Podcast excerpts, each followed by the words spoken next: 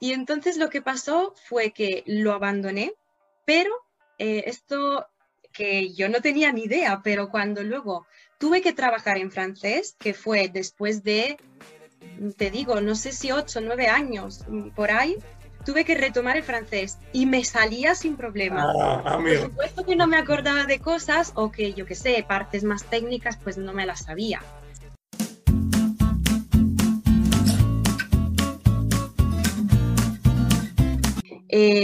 Lo primero que, bueno, yo creo que es importante en mi experiencia con, idiomas es que yo nací en Italia, pero en la frontera con Francia. Mm.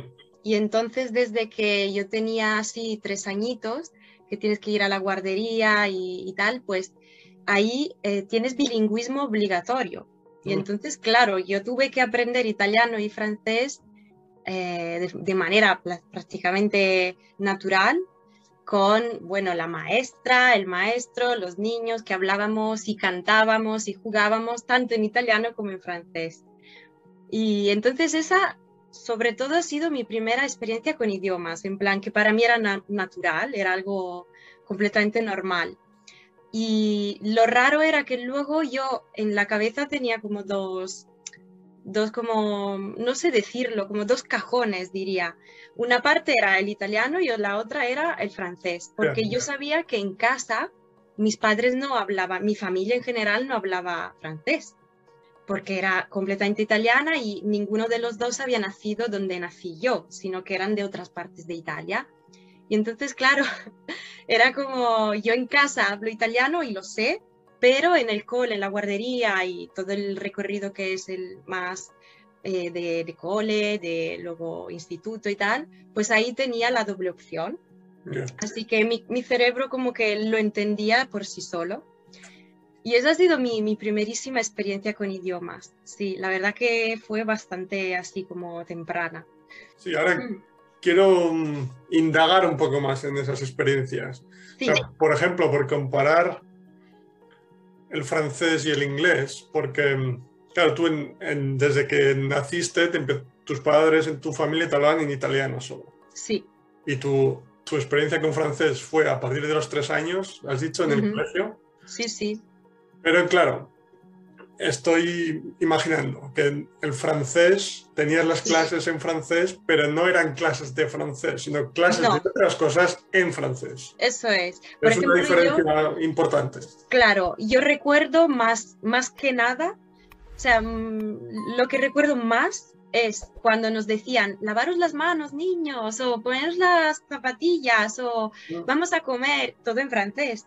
Y a veces era en francés y otras veces era en italiano. Y daba igual. Nosotros, como éramos tan pequeños, pues lo entendíamos un poco por los gestos, el tono de la voz y tal, y ya hacíamos lo que, lo que teníamos que hacer y aprendíamos mientras tanto el idioma sin darnos cuenta, por supuesto.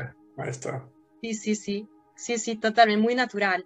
Y también te digo esto, que eh, cuando con 18, 19 años terminé mm, la parte más, la parte obligatoria, ¿no? Bueno, realmente es obligatoria hasta los 16, pero bueno, seguí los dos años hasta los 18, que en Italia es un poco diferente a, a otros tipos de sistemas de otros países, pero cuando acabé con 18, digamos el sistema mm, eh, nacional de, de estudios, y decidí apuntarme mm, en la carrera, decidí dejar el francés. Y entonces ya no, porque me mudé a otra ciudad, que era Turín, y en Turín el francés no es obligatorio como desde llegaba yo.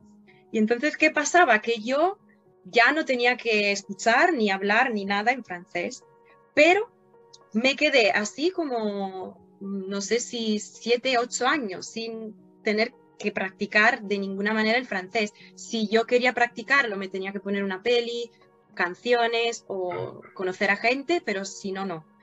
Y realmente era muy difícil porque además me estaba dedicando al ruso, al español, estaba conociendo a muchísima más gente de ahí, italiana, ¿no? Sobre todo hablas italiano o como mucho inglés. Y entonces lo que pasó fue que lo abandoné, pero eh, esto que yo no tenía ni idea, pero cuando luego tuve que trabajar en francés, que fue después de te digo, no sé si ocho, nueve años mm, por ahí, tuve que retomar el francés y me salía sin problema. Ah, por supuesto que no me acordaba de cosas o que yo qué sé, partes más técnicas pues no me las sabía.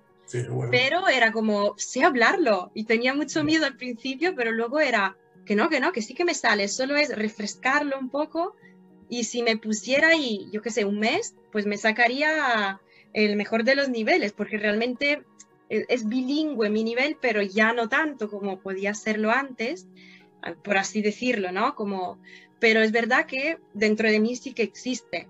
O sea que como ir en bici, me imagino, como saber conducir. Lo aprendes y luego ya te cuesta, pero te, te acuerdas de algo, se te queda, ¿no?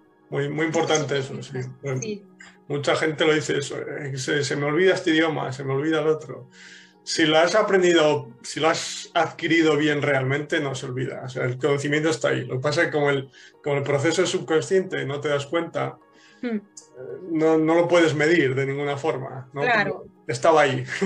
Claro, sí, sí, está, estaba y está, sigue estando. Y eso es como una tranquilidad que ya tengo, ¿no? El, el poder que tengo, que digo, pues mira, lo estudié, qué pena que lo haya abandonado y tal, pero en realidad no, no, porque si me pongo, o bueno, si yo me tuviera que, o me quisiera ir a, Francia o a un país francófono, pues no tendría ningún problema en, mm, así, primero defenderme sin, sin ningún problema, pero realmente luego en tener un buen nivel en todos los sectores, en todos los aspectos, en muy poco tiempo, porque es simplemente eso, retomarlo, ¿no? Y, eso me hace muy feliz, no sé, es como, qué bien. Claro que está, el conocimiento está ahí, aunque no lo parezca, está ahí. Sí, sí, sí, sí, totalmente. Muchas gracias por ver este vídeo, espero que te haya gustado y si es así, por aquí te dejo la entrevista completa con Serena, en la que hablamos de sus experiencias con diferentes idiomas, por qué funcionaron con algunos, por qué no funcionó con otros, ideas para aprender idiomas y muchas cosas más. Y por aquí te puedes suscribir a mi canal y muchas gracias de antemano y nos vemos en el próximo. Chao.